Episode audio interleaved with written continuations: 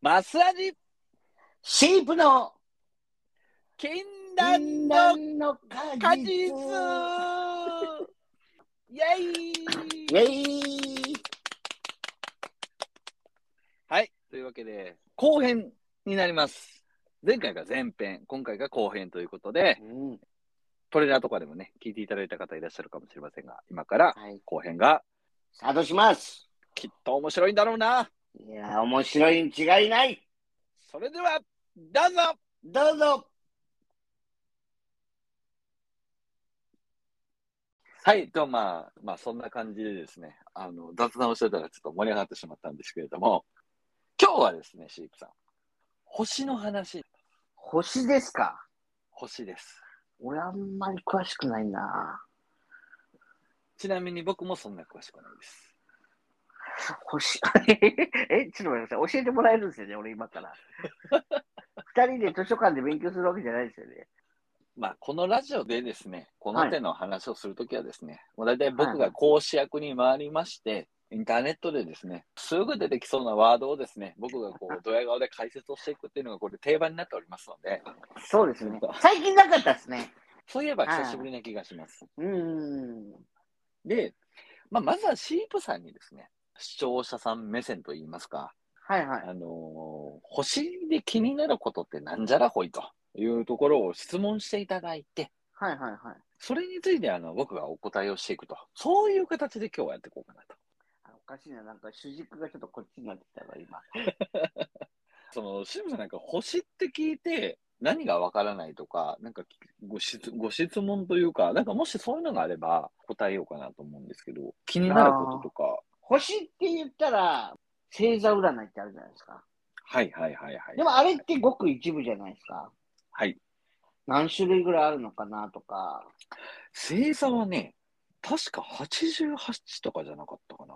そんだけしかないんですか確か88だったと思います。意外と少ないですね。なんか千何種類とかあるかなと思って。星座のその数とかについては、はいまた後で話はしようかなと思ってるのあで、、本当ですかうんあすいませんの、また、それはあの、後で触れさせてもらいます。とはそうだな。今見えてる星は、その、何年前の光だとかあるじゃないですか。はいはいはいはい。あれはなんであります起ねこるのかとか、そういうのがあんまよく分かってないですかね。ああ、まあちょっとその話になると、はい光。はいはい。光のそはのい速度で、こう届くのに時間がかかるぐらいの距離だったりするんですって、今いてるところで、物との距離ってなんか1メートルとか2メートルですけど、宇宙というか銀河というか、そのレベルになると、なんかまあ何億光年とかって言うじゃないですか。はいはいはいはい。なんだったかな ?1 秒で地球を何周、何周も回れるぐらいの速さなのかな確か7週半とか、そんなんでしたよね、確か。うん、確か。それでも何十年ってかかるとか、そういう現象が起きるらしいんですよね。あー。はいはいはいはい。今見てるその星の光っていうのは、遠くからでも何年も前からその光が送られてるから、例えば1年届くのに時間がかかってる場所があるとしたら、1年前の光を見てることになるみたいな。はいはいはい。そもそもなんですけど、星って何です来ました。その質問待ってましたよ。か これか、これを待ってたのか。 納得しないなと思った、なんか。 そう、なんかそもそも、星って地球とかとはまた違うわけですよね。その惑星とは。はいはいはいはい。星っていうのはですね、はいはい。あのー、プププランドって言うんですけど。えプププランド知りませんかカービィのやつじゃないです か俺、何何何俺違う空間に入った今。はあのーいはい。まあ、プププランドっていう、あの、まあそういう星があるんですけど、その中にあの、ピンク色のですね、地球外生命体がいまして、はい。まあ、それがあのーまあ、プププランドという星に飛来するっていう。はいはい。知ってます地球外生命体が、プププランド、言いにくいな。プププランドっていう星に飛来するわけですね。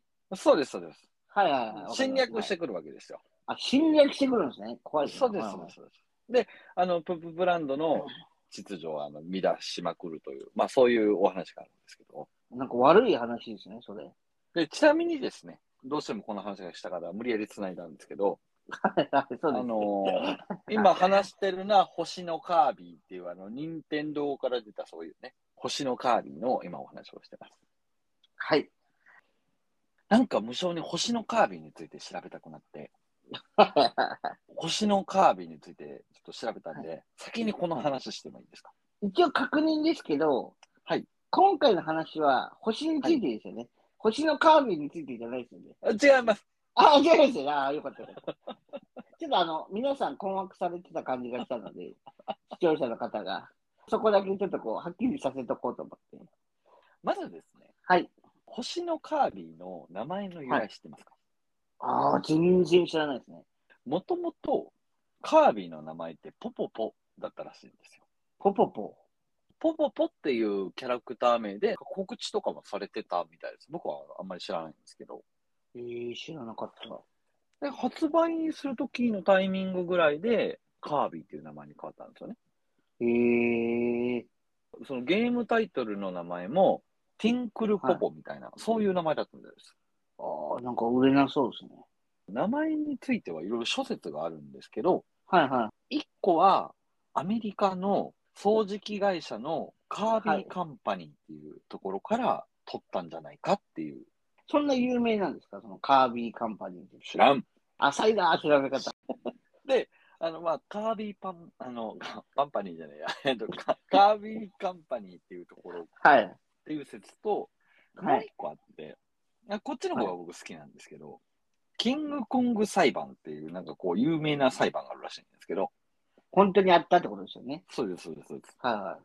ユニバーサルシティスタジオっていうところ。これはあのユニバーサルのあれとはまた違うのかなすんごい浅いの で、それがどこまでどうなのか分かってないんですけど、その浅さは理解してます。ありがとうございます。あのもうはいみんな、あのよくご理解いただいて、このラジオ聞いてください。 はい。 そのキングコングっていうものの商標権を持ってるのがユニバーサルシティスタジオらしいんですけど、はいは商標権を侵害されたっていうことで、い。うんうんうんうん。こう、任天堂がその時にドンキーコングっていうのをなんか出したらしいんですよね。ああ、はいはいはい。有名ですよね、ロングコング。だからそれがキングコングのと似てるじゃないかっていうことで、ああのー訴えられちゃうんですよ、任天堂が。はいはいはいはその時に弁護士さんがついて、いやいやいやいや、そのお宅のキングコングに知的財産権ないからって主張をバーンって通したんですよ。で、その弁護士さんの名前がジョン・カービーって名前だから、カービーなんじゃないのかっていう、い。はいはいはいはいはい。そういう説があります。はあ。その掃除機会社のカービィも、カービィ自身がこのクーってこう吸い込むから、それから取られたんじゃないかっていう説と、その助けてもらった、そのジョン・カービィ氏の名前を使ったっていう説が2つあるってことですね。そうです、そうです、そうですあ。ーなんかすげえアニメ人気とか、そういうわけじゃないですけど、カービィってみんな知ってますよね。そうですね。知り合いの人の息子さんが、すごいカービィ好きらしくて、はい。ちょっと前にカービィのゲームが出たんですけど、多分それと、30周年かな、何周年か忘れましたけど、なんかそれに伴っての一番くじとかが出たりへーしてて、やっぱり好きな人は好きなんだろうなと思って、そんないっぱいその作品やってるわけじゃないけど、はいカービィはめっちゃ好きでしたね。ゲームボーイかなんかかな。動物の相棒みたいなのがいて、俺がやったやつは、えっとね、ハムスターみたいなやつと、魚みたいなのと、はいあともう一個、フクロウだったかな。へえ。で、それに乗らないといけないとことか、倒しにくい敵キャラがいたりとか、はいはいはいはい。コピー能力も、そのキャラに乗ってると、全然違うんですよ。へえ。なんかなかなかやってますね。一番やっぱ好きだったのは、あの、星のカービィスーパーデラックスですね。わかんねわかんないですかこの、あ、そうか。シープさん世代じゃないのか。え。俺、カービィでやったゲームって言ったら、あの、星のカービィエアライド。ああ。逆にわかんないな。いろんな乗り物に乗って対決していくみたいな。はいはいはい。マリオとかと違って、なんか普通に一個のフィールドの中のこう縦横無尽に駆け回って、アイテム取って戦ってみたいな。はいはいはいはいはい。そのフィールドのこの洞窟のここには隠しパーツがあって、にそのパーツとかをいろんなところで3つ4つ集めると、すごい乗り物になるとか、うーんそんな感じでしたけどね。あれ結構でも知ってる人知ってるんじゃないかな。ゲームキューブだったと思うんだけど、それにすごい一時期ハマってました。僕の世代はもう絶対星のカービィのスーパーデラックスなんですよ。へえ。スーパーファミコンのソフトなんですけど、スーファミなんですね。はいはい、はい。そうそう。マジでね、遊べるゲームが5タイトルぐらい入ってるんですよ。その中にってことですね。そうなんですよ。まあまあ一個一個長いんですよ。はいはいはストーリーもんの話が4つか5つぐらいあるのかな。洞窟で隠し部屋とか壊さないと入れないとか、隠された財宝をコンプリートしようみたいな。い。はい。で60個ぐらいあるんですよ。へえ。それを、いいな。はそう、結構多いんですよ。集めるみたいなタイトルがあったりとか、あ。メタナイトとかわかります騎士っぽい感じのカービィみたいなやつですね。そうです、そうです。その、はいメタナイトと星のカービィが戦う話なんですけど、へえ。かっこいい感じなんですよ。はあ、はいはいはい。それの話があったりとか、星のカービィなんで、その銀河を救うようなそういう話があったりとか、あとね、そのミニゲーム的なのもあって、うんうんうん。あの、グルメレースって言って、走りながらこう、ゲーム内に落ちてる食べ物はいを取るんですよ。取っていきながら、はその先にゴールするんですよね。い。はい。では食べたらポイントいっぱいもらえるんですよ。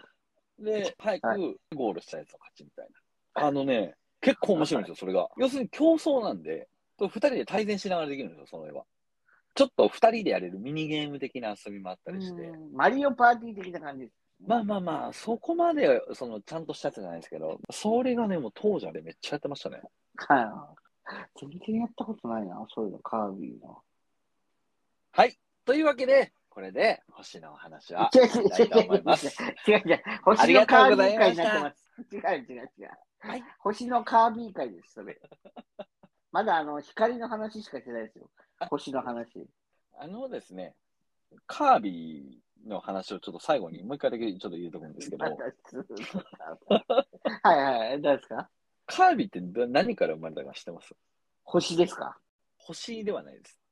星じゃないですね。はいなんだカービィはね、お花から生まれたんですよ。お花お花。黄色くて、 あの、星の形のお花から生まれたんでカービィ植物ってことですかすよ。うん。どうなん、どうなんだろう ね。確かあのに植物から生まれてますからね。そうですね。ってことは植物ですよね。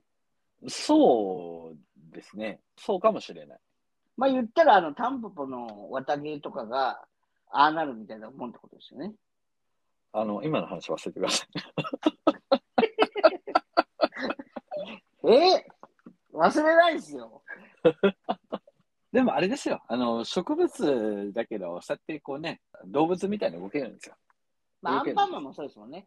最初はパンだったけど、なんか勇気かなんかが宿って、ああなりましたから。アンパンマンは実質パンですからね。確かに。そうだから、生まれを知った時に、はい。一個思ったことがあって、はいはいはカービィが出てくる花ってやばくないですかい。まあ、あんまり、ちょっと触りたくはないかもしれないです。だからそれお花なわけじゃないですか。はいはそんなもん群生しててみって話ですよ。いはい。ええやばいですよ。ダイソンもびっくりですよ。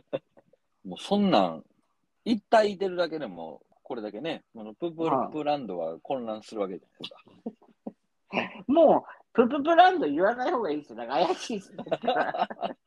あちょっと噛みそうで。はい、そうです。だから、マジで多分やばい反応してるその花は。そうですね。まあ、日本には生えないことを祈ります。黄色くて小さなあの星の形をしたお花には皆様十分気をつけていただいて、もう、道端でそれ見つけたら、あの、踏んづけてもらって、あ の、二度と息ができないように、あの、潰してもらえたら、あの日本のためになると思うんあのピンク色の化け物が生まれてくるかもしれない。で。 そうですね。あの、あなたの財産も吸い込みますよ。気をつけてください。 おばあちゃんがすごい大事そうにあの育てても、うるせえどけって言って縮みますよ。 やめてあげて。日本滅ぼす気が言うて、非国民が言うて、あの、引きちぎります。はい。というわけで、あの、この茶番はね、あの、この辺にしてですね、あのーサバン長かったですよ、だいぶ。長かったですね。 あのですね、星の話なんですけれども、はいはいはい。そもそも星ってなんやねんっていうとこはいはいろではすかね。僕も気になってちょっと調べました、実は。はい。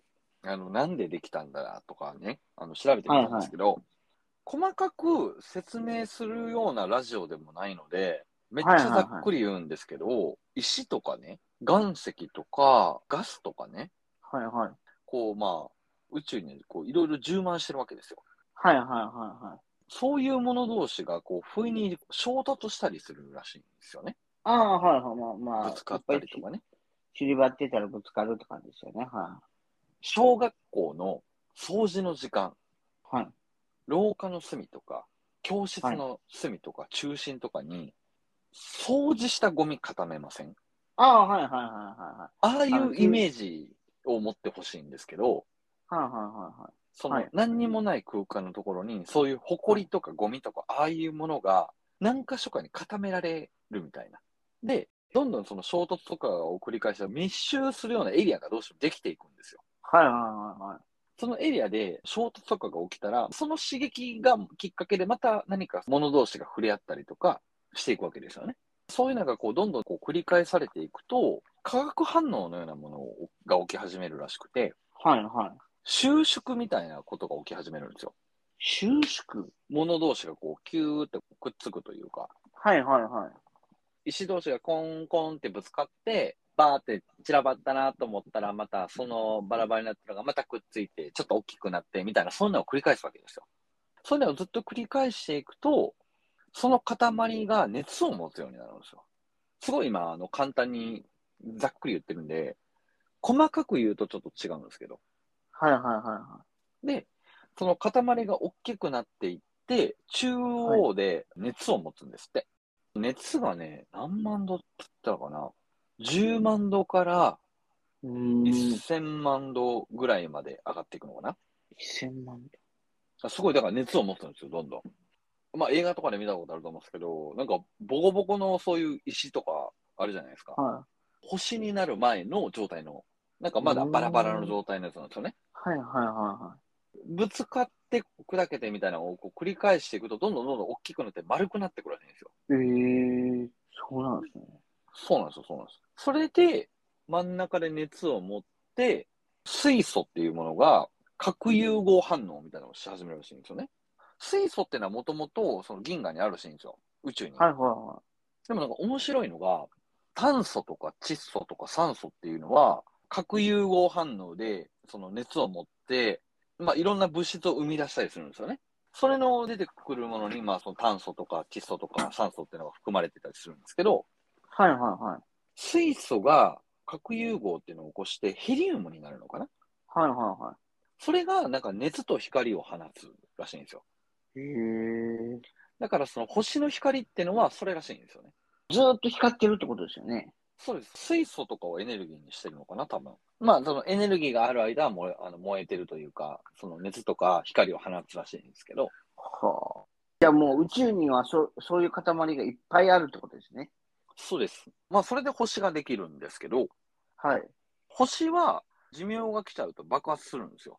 え、怖っ爆発したら、またそれが、まあ、さっきも例えましたけど、掃除の塊のゴミの一部になるんですよ。はいはいはいはい。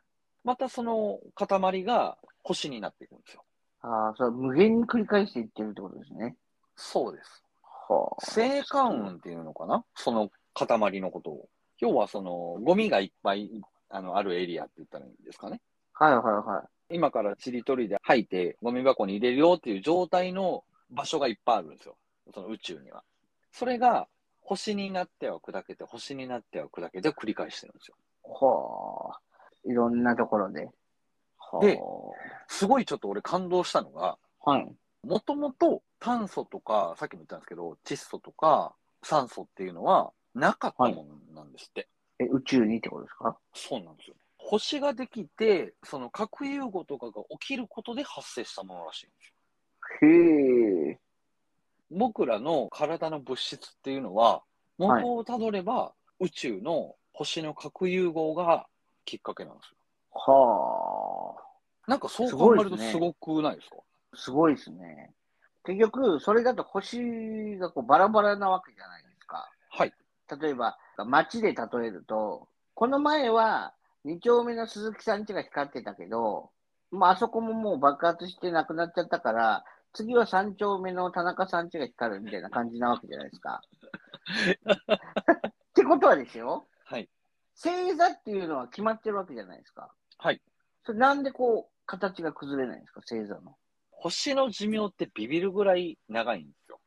はいはいはいはい。何億年とかなんですよ。あーあ、そういうことか。なので、地球がなくなるまでになくなる星座はもしかしたらあるかもしれないなって感じじゃないですかね。おーもしかしたら何億年後とか、何十億年後とかに、はい例えばオリオン座がなくなってたり、あ、それは全然あり得ると思います。北斗七星がなくなってたり、あり得るってことですね。ただ、はその、わかんないですよ。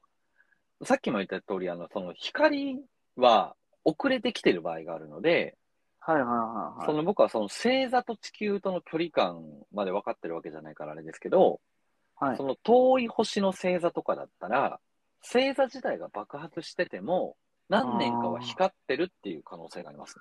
はいはいはいはいはいはい。届くまでにその何億光年とかかかったら、何億光年光ってるってことですもんね。そうです、そうです。すごいな。そう、あ、そう思うとすごいな。じゃあもしかしたらその夏の大三角形とかあるじゃないですか。あありますね。うん。あれも夏にはなくなっちゃって、秋の大三角形になるかもしれないってことですよね。まあまあまあ、全然あり得ると思いますね。星ってそうやってできてんだとか思って、うーん、うん、うん。ちょっとね、調べて、うわ、そうなんだってね、ちょっと感動しました、僕。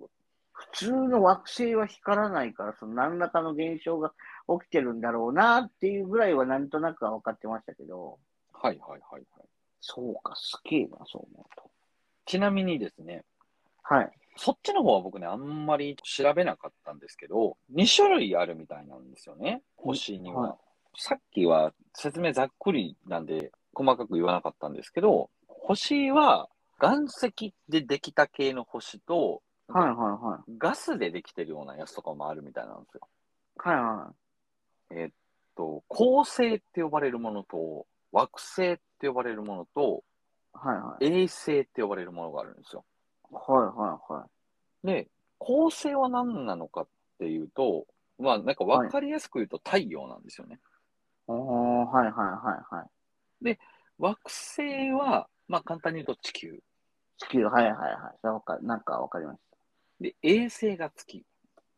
はあ。そのなんか太陽と、その他の月とか地球が違うのはわかるんですけど、月と地球の違いがわからんです。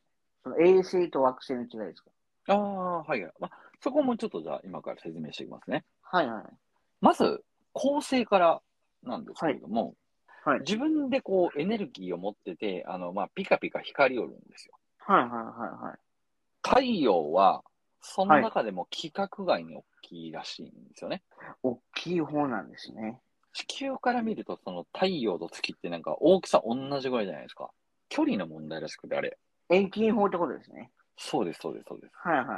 あの、だから、顔のでかい女の子がちょっと、あの、プリクラだったら後ろの方に立って、顔のちっちゃい子がちょっと、あの、手前の方で写真撮って、あの、結局同じぐらいのサイズで見えてるじゃん、みたいな。なんかそういう感じです、簡単に言うああ、そういうことです。あと。そういう感じです。あ。お女の子の顔がでかいかちょっとわからなかった。すみません。 でもまあ、えっと、その、はい大きさで言うと、地球はのい110倍あります、太陽は。 110倍もあるんだ。そう、めちゃめちゃでかいみたいです。でかいですね。木星の10倍。ちょっと木星があんまイメージできない。とりあえず死ぬほどでかいって覚えてもらったら大丈夫。死ぬほどでかい。木星は死ぬほどでかい。そうです。えっと、めっちゃ熱持ってるんですよ。あ太陽ですよね。そうです、そうです。表面が6000度かな。意外とそんぐらいしかないんですね。太陽のその中心核のところははい、はい。 1500万度。ああ、ああああ高い高い高い。さっきの星の時はがい1000万度ぐらいですよね。そうですね。あじゃあ結構その星のやつも高いんだな、そう思うと。太陽が、まあ、それ調べて初めて知ったんですけど、銀河系ができたタイミングみたいなのが多分あるんですよ。はいはいはいはい。でそのタイミングで多分いろんな星がいっぱいできてるんだと思うんですけど、太陽は45億年ほど前にできたらしいです。ええ45億年っていうと、その時はまだ地球はなかったってことですか地球も多分似たぐらいのタイミングでできてると思いますよ。ちょっと調べましょうか、せっかくなんでね。地はいはいは球いつできた。46億年前なんで、先輩ですか地球の方が若干先輩かもしれないですね。 ?1 億年先輩ですよね。うん。太陽が先じゃないんだ。なんか諸説とかはもしかしたらあるかもしれないですけど、ああ、はい、まあ、まあ、そうですよね。は大体宇宙の太陽とか月とかね、と同じぐらいのタイミングなんじゃないですかね、おそらく。ああああ、ああためってことですね。じゃあ、大体。まあ大体ため、ためですね。はい。まあ太陽はそういう感じなんですよ。はいはい。一応、あと寿命が55億年ぐらいって言われてままだ大丈夫ですね。僕が死ぬまでは。す。シーブさんがさっきあの星座でなくならないんですかって言ってたじゃないですか。はいはいはい。地球というものがあと何億年ぐらいね、そのずっと続くのかその辺もわかんないですけど、いずれ多分本当に星座がなくなる時とか、そういうのが来る可能性はありますよね。じゃあもうあの綺麗な星は、今見てる僕たちの特権かもしれないですね。可能性はあります。うーん。でですね、自分で放ってるタイプと反射してるだけのやつもあるんですよ。ほんほいほいほなので、その一概に言えないんですけど、その、まあ、自らこうひ光をキラキラ、あの、出してるタイプの星は、この恒星っていうのに当てはまります。自分の気になる恒あ星の星は何なんだろうっていうのは、まあ、皆様、あの、また調べていただければいいかなと思うんですけど、い。うーん、そうですね。で、惑星はなんなんじゃらほいっていう話なんですけど、恒星って呼ばれるその太陽、太陽が一番多分わかりやすいんですけど、光を放つ恒星の周りをぐるぐると回る星。なんかいろいろ基準があるみたいなんですけど、一定のそのまあ基準を満たしてる星のことを惑星と呼ぶらしいです。まあ言ったらそういう太陽とかの腰巾着ってことですね。うん、まあまあでも簡単に言えばそういうことですね。えっと、惑星はですね、あの、まあ種類があるみたいなんですよ。はいはいはい。岩石でできてるタイプと、えっと、まあ、ガスでできてるタイプがはあいって、はいはい。岩石でできてるタイプの惑星は地球型惑星って呼ぶらしいでおす。まあ、要はテンプレートですね。で、ガスでできた惑星っていうのは木星型惑星って呼ぶらしいでー。全部ガスってことですかす。いや、どうなんですかね。その、詳しいことは俺もわかんないんですけど、まあ、多分、。ガスの塊なんでしょうね。はあじゃあ人とかが着陸できないわけですね。うーん、なのかもしれないですね。今ちょっはとい木星を調べたんですけど、着陸はできるみたいですね。ええどっちかというとそのガスの比率が大きいっていう感じなんですかね。はいはいはい。うん。うん、みたいです、とりあえず。はい。で、次、月の話をするんですけど、なんか月も恒星の気がするんですけどね。ところがどっこいなんですよ。月は、実は光ってないらしいんですよね。あ、光ってないんですか光ってないんですよ。太陽の光に反射してるだけみたいなんですよ。あ、そういうことなんだ。そうなんです。さっき太陽の腰巾着が地球という話をしたじゃないですか。はいはいはいはい。地球の腰巾着が月なんですよ。あ、まだいたんですね、腰輪着が。そうです。惑星の周りを回る天体のことを衛星っていうらしいんですよ。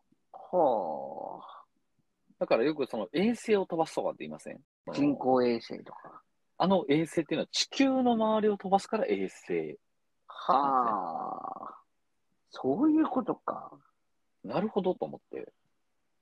だからなんか月は、あはいはの、い地球専属の衛星なんですって。そうなんですね。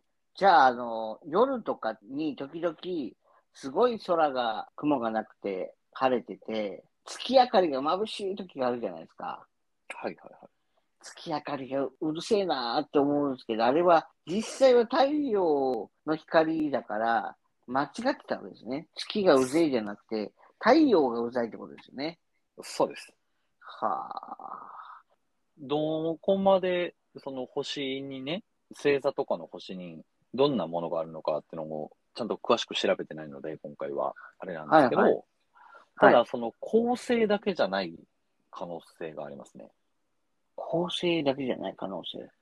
自分からこう光を発信しているのじゃなくて、太陽の反射で光ってるように見えてるだけの星もいっぱいあるんじゃないですかね。ああ、そういうことか。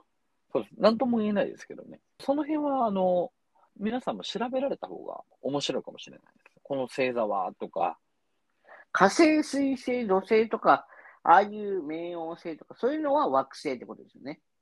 そうなりますね。うん。そうですね。恒星の周りを取り巻いてる星なので、星原着なので。ああ、ちなみに、その星たちにも衛星があるみたいです。月があるってことですよね。そうです。月みたいな月的立場。ポジションのはいはい、金魚の糞がいるってことですね。そうですね。ああ。で第2、第3の月があるってことか。絶妙なそういうバランスで、なんかその周りをまたぐるぐる回ってる星とかが、あの、いてるみたいですね。大体。へえ、すげえな。さあ、そう考えるとなんかすごいバランスだなとか思って、じゃああうのん調べた時見てたんですけどね。すごいですね。うん。そう考えると結構すごくないですかええって思うことがいっぱいあって、結結構調べててびっくりしましたね。種類とかがぜ全然分かってなかったんで、まあ、月も恒星じゃないってことが分かったんで、はあ、すげえな、そう思うと。そなうんかだから役割とかは別にないってことですよね。それぞれ。太陽はい。あ、でも恒星って結構少ないのかもしれないですね。太陽系って呼ばれる天体って言ったらいいんではすい、かね。はい。太陽の光が届く範囲の、あの、星々。光っていうのはほぼ太陽が占めてるらしいです。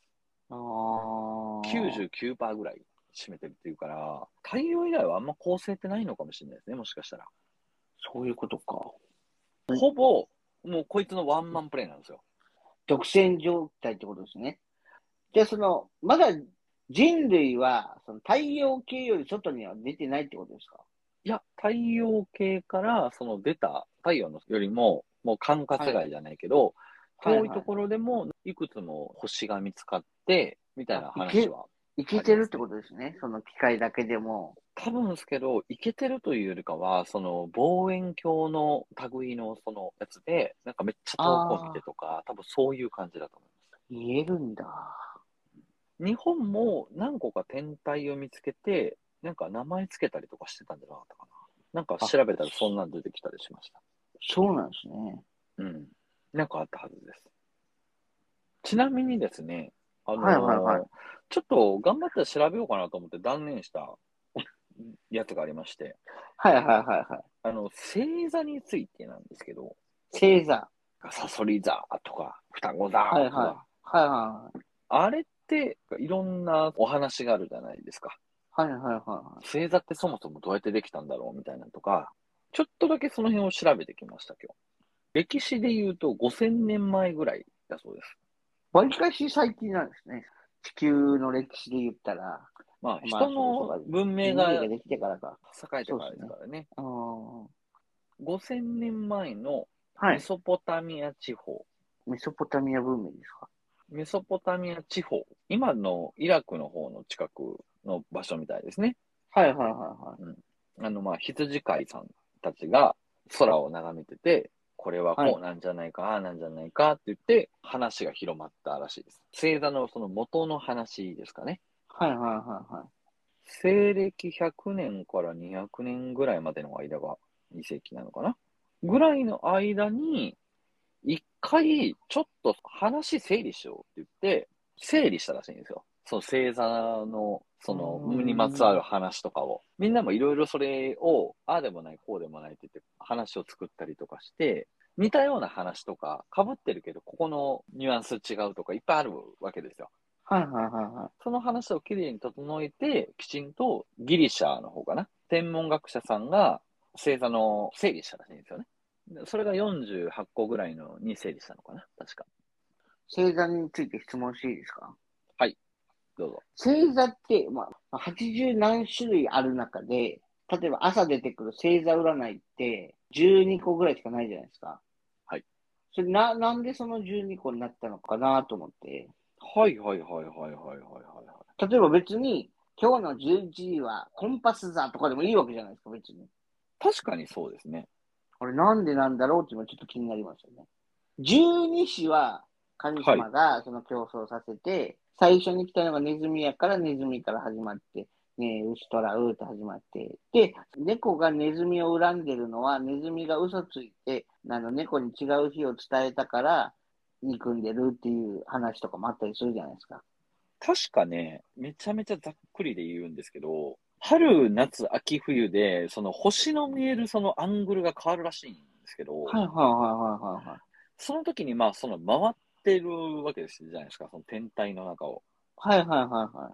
その一周する時の天体が、その星座のそれに当てはまるらしいです。ああ、そういうことか。だからそこにヤギ座とか、えっと、池座とかサソリ座みたいな感じでこうぐるぐるぐるってこう回っていって、で、ちょうど一周するらしいですね。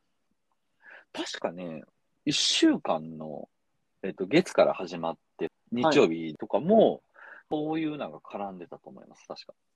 ああ、そういうことか。うん月、火星とかってことですか。そうです、そうです。確か一日なんか足り足りないんですよ。そのぐるっと回した時に。で、一周回るのに、ちょっとずつずれていくんですよね。はいはいはいはい。ずれていったときに、それがきちんと回りきるのが7日間だから1週間みたいな。ちょっとざっくり知識で申し訳ないんですいけえど、いえいえいえ。ギリシャ神話の方は、多分ね、ギリシャ神話とか僕の話聞くよりも、YouTube とかあの辺で、そのギリシャ神話の方で見た方が面白い話がいっぱい聞けると思うんで、そっちの方で見た方がいいんですけど、中田敦彦さんがやってらっしゃる YouTube 大学とかで、はいはいはいはい。ギリシャ神話を元にしてるので、はいはいそはいの。星の天体って多いんですよ。そういうのがすごく多いので、はいはいはそのギリシャ神話の話がちゃんと分かってから、その星座のそういうものを見ると、あ、えー、これのことか、みたいなのが結構分かったりして面白いと思います。い。へえ、面白そう。見てみよう。とりあえず、ギリシャ神話の総括なんですけどね、僕の。はいはいはいはい。あの、ゼウスっていう人が出てくるんですけど、最強詞ですね。はい。めっちゃチャラいです。そうなんですね。いろんなものに化けては、あ、はいこあこの白鳥かわいい、ちゃんじゃじゃん、みたいな。ゼウスでした、みたいな。 結構お茶目なの。そうそうそう。なんかちょっあとのもうちょっと厳格なイメージですけどね。ああいう漫画、アニメに出てくるの って。今日は雨だわ、とかこう思ってたら、その雨が黄金の雨で、じゃんじゃじゃーん、みたいな。ゼウスでした、みたいな感じらしいんですよ。そう、だから、いろんな相手に口説かれてたりしてるんですよね。ギリシャ神話の中での迷惑系 YouTuber みたいな感じってことですね。いや、ところがどっこい、めっちゃ偉い人なんですよ。 まあ、まあ割とやりたい放題してるんですけど、ゼウスが化けた時の天体のやつが星座でできてたりとか、ゼウスの家系のなんかもっと下の話、はいはいはい。息子とか娘とかね、孫とか、そういうのがいっぱいありますね。結構面白かったですよ、あの、見てて。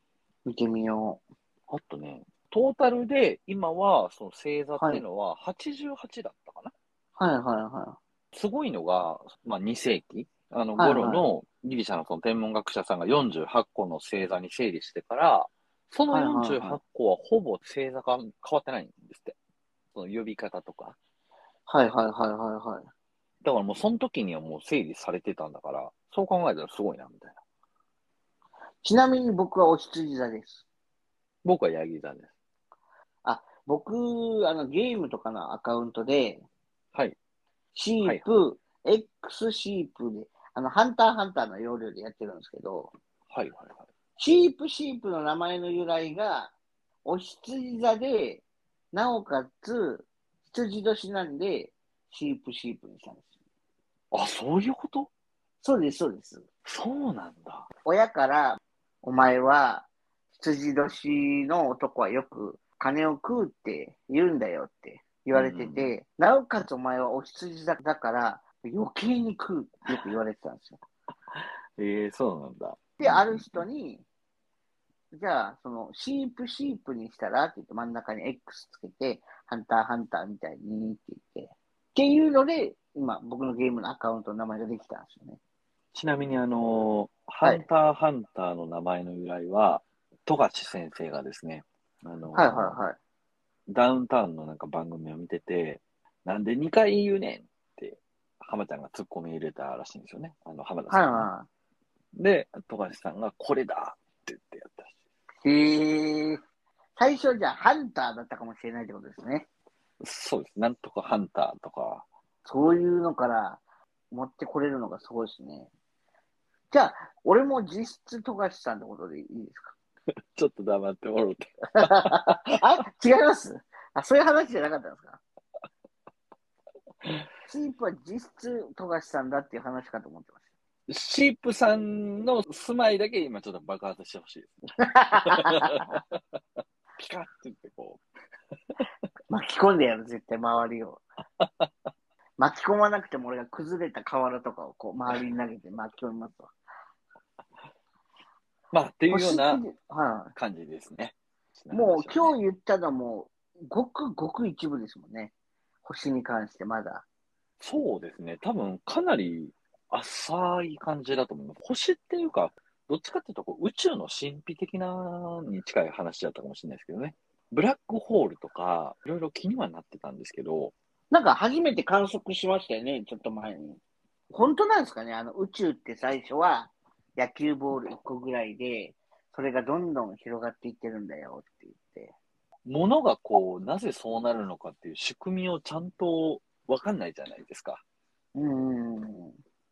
なんで天体が丸いのかとか、物理の法則とかそういうものが全くその僕も知識がないので、例えばなんですけど、あの、電車が走ってて、はいはいはい。電車の上でジャンプしたらどうなるんだみたいな。ああ、はいはいはいはい。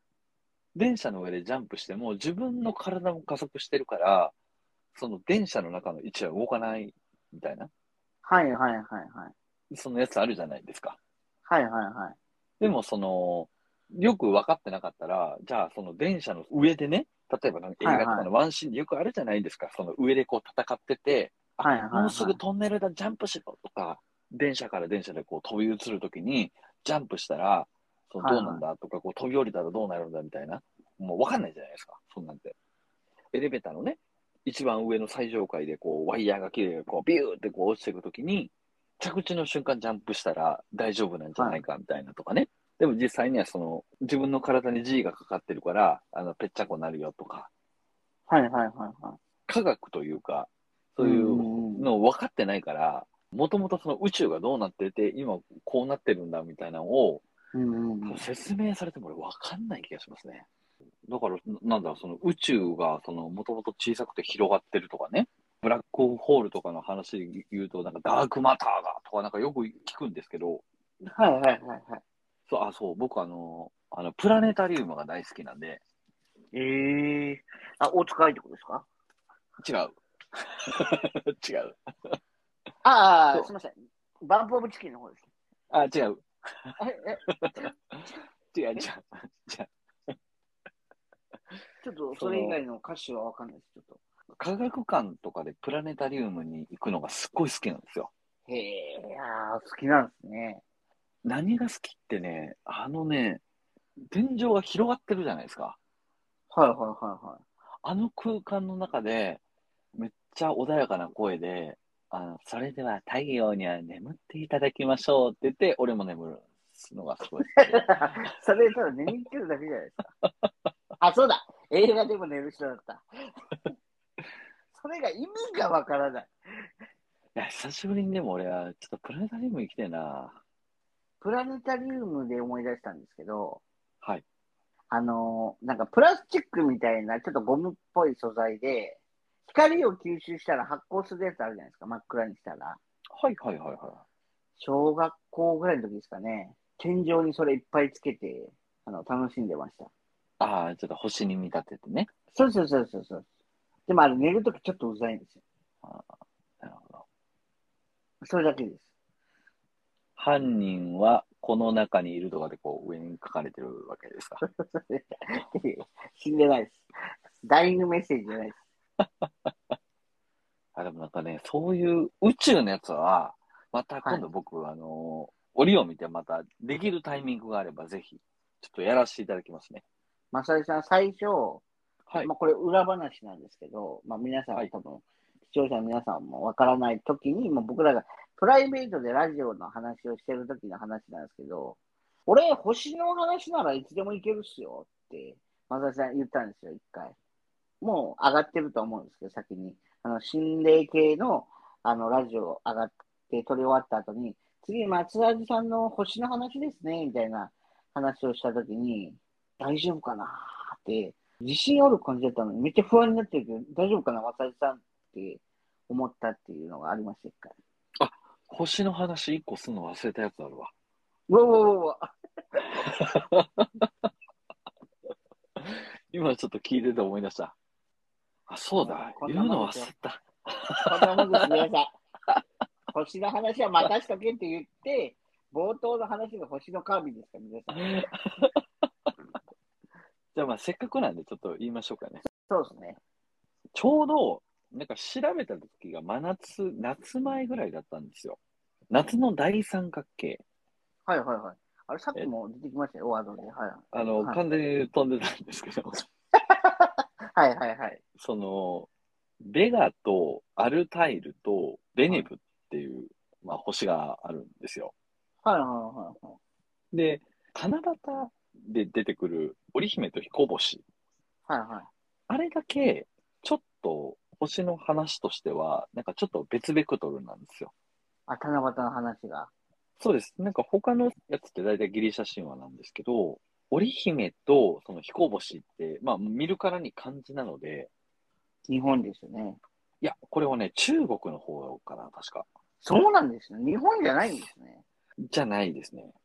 七夕自体も中国ですかうんの方から来てるんじゃないでしょうか。あんまり詳しくは僕も知りませんが。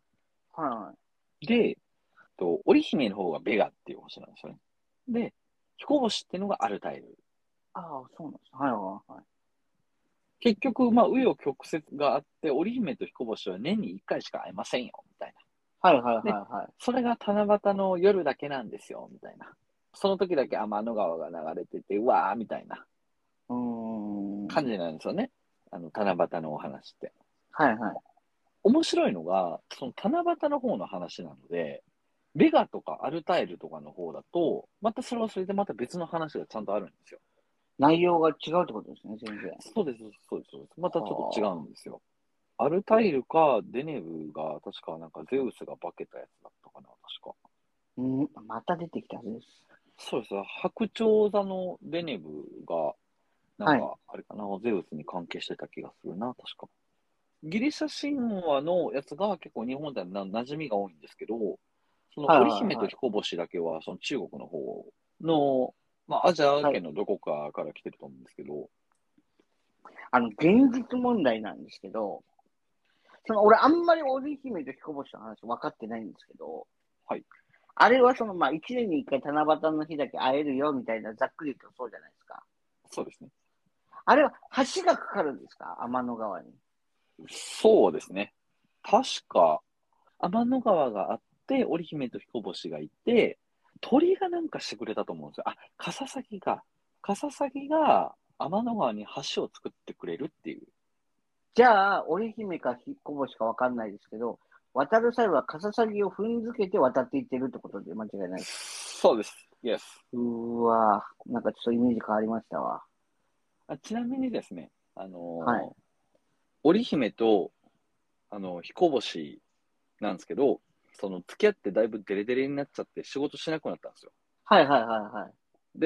これはいかんっていうことで離れ離れにしたんですよ。年に1回やったら会っていいよって言われて、なんていうんですかね、こう天の川越しでこう、左右で分かれるっていうような感じになるんですけど、はいはいはい。天体の寿命はすごく何億年って長いので、えーっと、1年に1回って言われるとすごい切ないですけれども、星の寿命とかを考えると、何億回ってあ合ってますね、織姫と彦星は。あれなかなか合ってるんですね。なかなか、あの、デレデレですよ、奴らはう。ん。いや、本当にさっきのカササギを踏んづけていく問題あるじゃないですか。はい。やっぱそれでも俺揉めると思うんですよ。結局どっちかはやっぱ渡らないといけないわけじゃないですか。そうですね。川なんで。ってなったら、去年は私が渡ったんだから我慢して、その鳥を踏んづけてまで、今年はあんたが来なさいよってなると思うんですよ。はい。仲悪なるんじゃないかな思って、俺余計。はいはいはい。なるほどね。神様もちょっと気を利かして、織姫の方に彦星をこう、転送してあげれるようなシステムを作ってあげた方がいいんじゃないかなと思って、俺は、すごい思いました。うんカササギを踏んでいくっていうのが、またあれですね。でも、踏む以外無理じゃないですか、やっぱり。人間の体重と、カササギを計算したところ。でも、だから何匹か毎年死んでると思うんですよ、カササ ギが。で、それ見て、やっぱ、織姫もちょっと萎えると思うんですよね。あー自分が踏んづけたカササギが死んでいくんで。はいはいはい。だからやっぱり、その次の年になったら、うん。織姫が彦星に、いやいや、もう去年私あの思いしたから嫌だみたいな。今年はあんたが渡ってきてよって。そ なんこかで妙揉めにリアるルだんでな。すよ、多分。で、俺だって嫌だよ。カササギが、もうなんか足の下で死んでいくの見たくねえよ。いいじゃねえかよ、たまに。もう一回、もう今年までお前が来てくれとか言って、毎年伸ばしそうじゃないですか。そんな、クズな彦星だったら働かないぐらいなんで。はいはいはい。だから、俺だから神様もちょっとシステムを考え直した方がいいんじゃないかなと思って、ちょっとびっくりしてますね、俺は。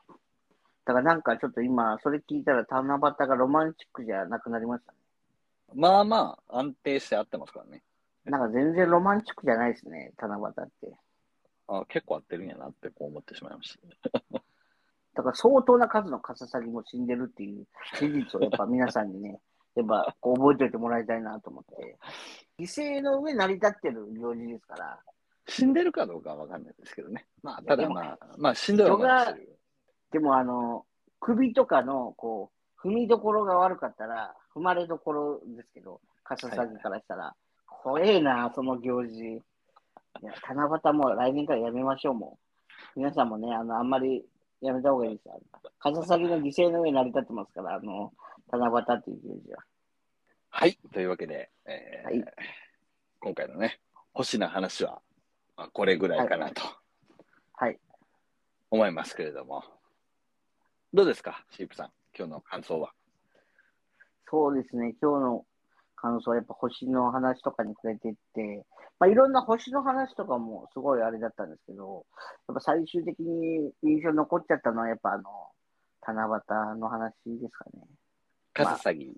そうですね、やっぱ残虐な行為が毎年行われてるっていう現実に気づいてしまったっていうので、まあ、ちょっとこう悲しい気持ちになったかなっていう、今回は回でした。というわけで、これでラジオ終わりたいと思うんですけれども、はい、私たちのあのラジオはツイッターやっておりますので、もしよろしければ、はいえっと、ラジオ禁断の果実で検索をしていただいて、よかったらフォローの方、よろしくお願いします。お願いします。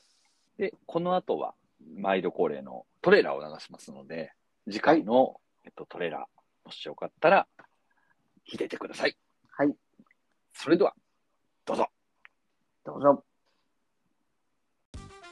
今回はですね、生卵について、なんかシープさんが面白い話していただけるということで、映画のワンシーンの真似とかをこうしたくなっちゃったりすることってないですか、まあ、なんか例えばなんですけどトランスポーターとかのルールの話とかありますね。はいはいじゃあ、あるあるのやつやるんで、ホホテルのフロントマンやるんで、シープさん、あはいはいあお客さん役してもらっていいですか19時に予約してた佐藤だけどルールその1、名前を聞かない。いやいやフロントマンの仕事してなんやねんこのホテルもうちょっとキャンセルしてルールその2、契約厳守。いやいやその前に就業規則守ってくださいもう喉乾いてきたわコーラでも飲もうかなルールその3、ペットボトルは開けない。じゃあ缶にしときゃよかったわそういう問題じゃないですよ。 そういう問題じゃないですか何の話ですか映画のワンシーン真似したくなっちゃいませんかっていう話で友達からキャンプを誘われた前日の話なんですけど、キャンプに行こうと思った理由が一つありまして、いいなって思ってる子が、そのキャンプに来ます。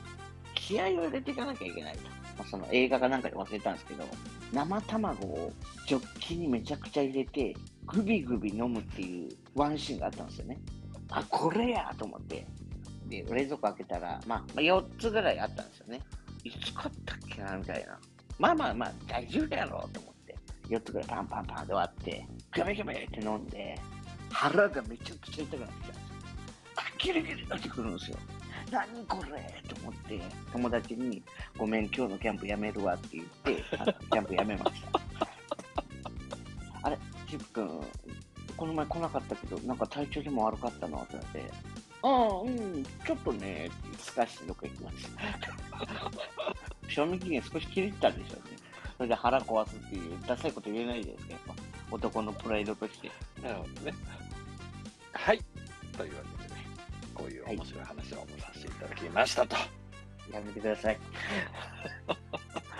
ちなみにですね、これ今、私たちは生卵のくだりを、あの、無理やり何か面白い話してくれよと、シープさんにお願いしましてですね、もう今これ収録しておりますので、よかったら聞いてくださいということで、シープさん、言いたいことありますか大丈夫です。はい、というわけで、ありがとうございました。ありがとうございました。ねーまたねー。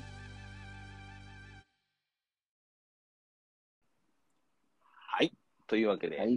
ただいまトレーラーを見ていただきました。はい。どうですか、シープさん、次回のトレーラーは。やっぱあの、生卵のくだりがやっぱ面白かったですね。 絶対言ってないからな、そのあ、言ってないですかすみません、あの、これ僕ら、あの、聞いてないんで、それが、まだ。 そんな話絶対してないからな。先取りで、あの、撮ってますんで。僕はもう次は生卵の話を意識して喋りたいと思います。はい。というわけで、あの、これでラジオの方終わりたいと思います。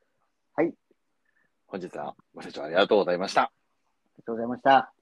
それではみんな、またねまたねー。